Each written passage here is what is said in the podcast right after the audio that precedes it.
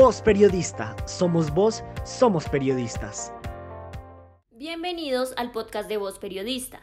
El día de hoy compartiremos con ustedes la historia de un periodista que fue censurado en varias ocasiones y que por su seguridad y por proteger su integridad decidió mantenerse como anónimo.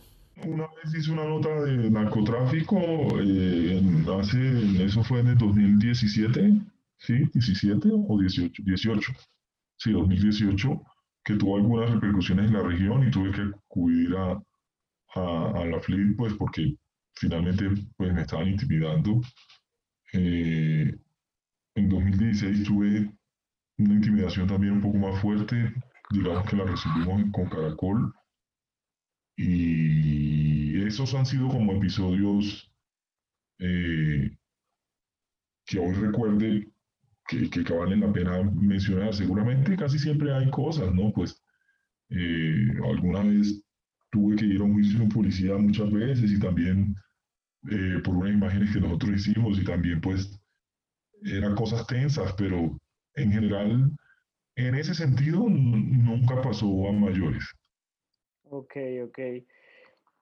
Y nos mencionabas de, otra eh, experiencia más reciente. Eh, de la salida de Caracol, ejemplo. Ese especial de, narcotráfico eh, tenía una crítica grande al gobierno de turno eh, Juan Manuel Santos y, claramente se evidenció que, que un especial de dos programas en séptimo día lo, lo, lo, lo, revisó el vicepresidente de noticias y eso nunca, nunca ocurre. Y obviamente pues al tema se le bajó mucho, mucho, mucho la, el cuestionamiento que hacía eh, tal vez porque era el presidente Santos y era un cuestionamiento grande. Eh, yo siento que había balance y equilibrio en todo lo que se hacía y que estaba bien documentado con las fuentes, que no estaba sesgado en algún punto, pero el medio no le convenía ni quería en ese momento, eh, digamos, tener un cuestionamiento fuerte por el tema de, de cultivos de, cultivos ilícitos o, los narcocultivos y al, gobierno de turno.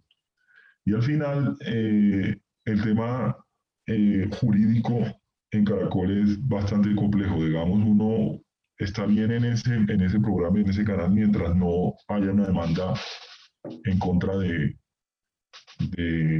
del periodista o del canal, que vincule al canal.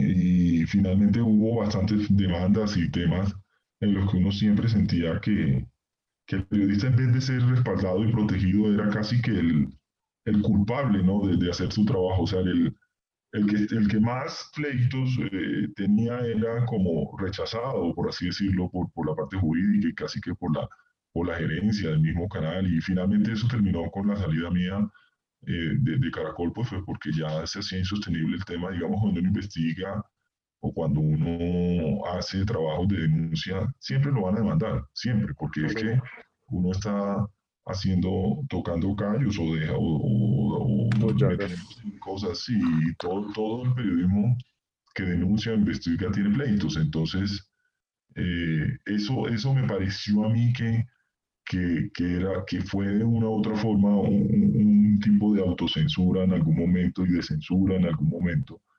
Porque finalmente los medios, eh, por hacer negocios y por no ver demandados sus programas, ni por de una u otra forma eh, tener que pagar o afrontar esas denuncias, terminan dejando de, de desmotivando y casi que arrodillando al periodista a no meterse en líos, a no eh, ir más allá, a no entre, entre el, periodista, el mejor periodista era el que menos problemas traía. Y un periodista siempre lleva problemas, no porque haga su trabajo mal, sino porque seguramente incomoda. Y eso tiene unas repercusiones judiciales. Entonces, a mí me parece que esa empresa en particular tiene, tiene eso, y eso es un golpe fuerte al periodismo. Porque eso, en vez de eh, apoyar y respaldar al, periodista hasta, hasta las últimas consecuencias, lo que hace es intimidarlo y casi que llevarlo a un estado de comodidad donde el periodista no se va a terminar metiendo en líos si no lo respalda. Agradecemos al periodista por su participación en el proyecto. Recuerda que si quieres contar tu historia, compartir tu caso o conocer otros testimonios de censura, puedes visitar nuestra página web www.vozperiodista.com o seguirnos en nuestras redes sociales como arroba periodista. Hasta pronto.